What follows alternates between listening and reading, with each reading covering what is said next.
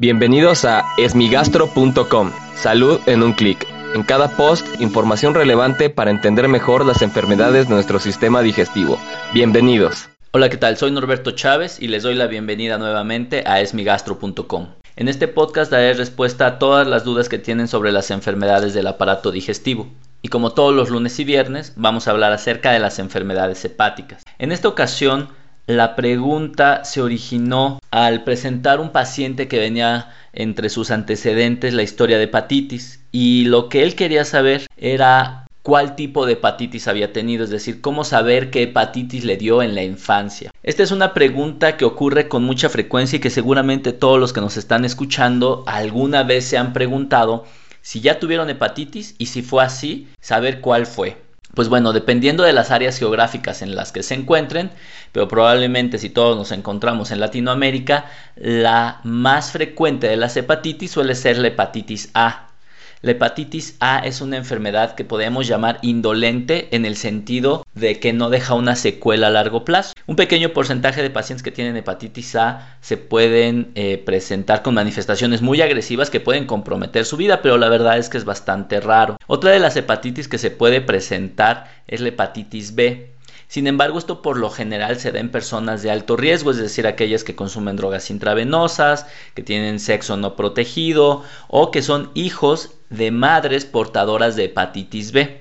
Entonces esto es importante saberlo, en especial si nosotros también tuvimos hepatitis en la infancia. Lo mismo puede ocurrir con la hepatitis C también se adquiere por vía de drogas intravenosas, por transfusiones durante la infancia, que esto es muy importante, ya que en México antes de 1996 se hacían demasiadas transfusiones no seguras, es decir, con sangre contaminada porque no se conocía este virus. Y evidentemente, cuando un paciente presenta hepatitis en edades muy tempranas de su vida y en especial después de una transfusión, pues debe orientarnos a la búsqueda de hepatitis C o hepatitis B. Hay otros tipos de hepatitis un poquito más raras o que escuchamos con menos frecuencia, como la hepatitis D, la cual es un virus defectuoso que necesita la hepatitis B, es decir, una coinfección no se presenta de manera única. Si un paciente presentara hepatitis D, tendría que tener obligadamente infección por hepatitis B. Y finalmente está la hepatitis E, una infección que actualmente está cobrando mucho más importancia, ya que a pesar de ser muy frecuente se diagnostica muy poco. También como la hepatitis A es una enfermedad indolente que tiene los mismos mecanismos de adquisición, es decir, consumir alimentos o bebidas contaminadas con el virus, es decir, por una vía oral. No hay manera más segura de saber cuál es la hepatitis salvo hacer una prueba de sangre que se llama un perfil viral.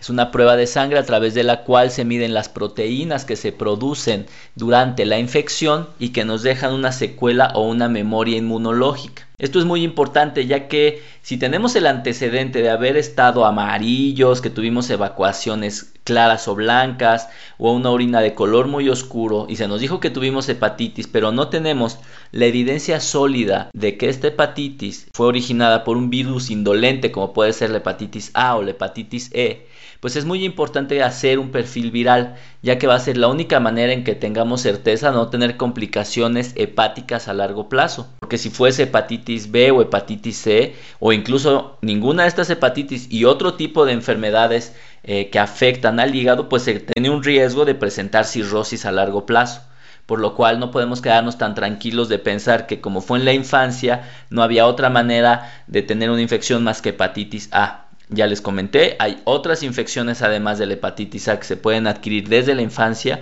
y algunas de ellas se pueden asociar con cirrosis hepática.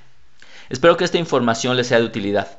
Si tienen alguna pregunta, los invito a que escuchen los episodios previos. Y si aún tienen algo que no les haya quedado claro, en el sitio web esmigastro.com encuentran el formulario a través del cual puedes enviarnos tu pregunta. Y si quieres participar en el podcast, solo marca el 55 41 69 11 04 y podrás grabar tu mensaje al cual yo daré respuesta. Gracias por haber escuchado este post. Si la información les fue útil, compártanla. Hagamos que más gente esté informada. Los esperamos en el próximo podcast.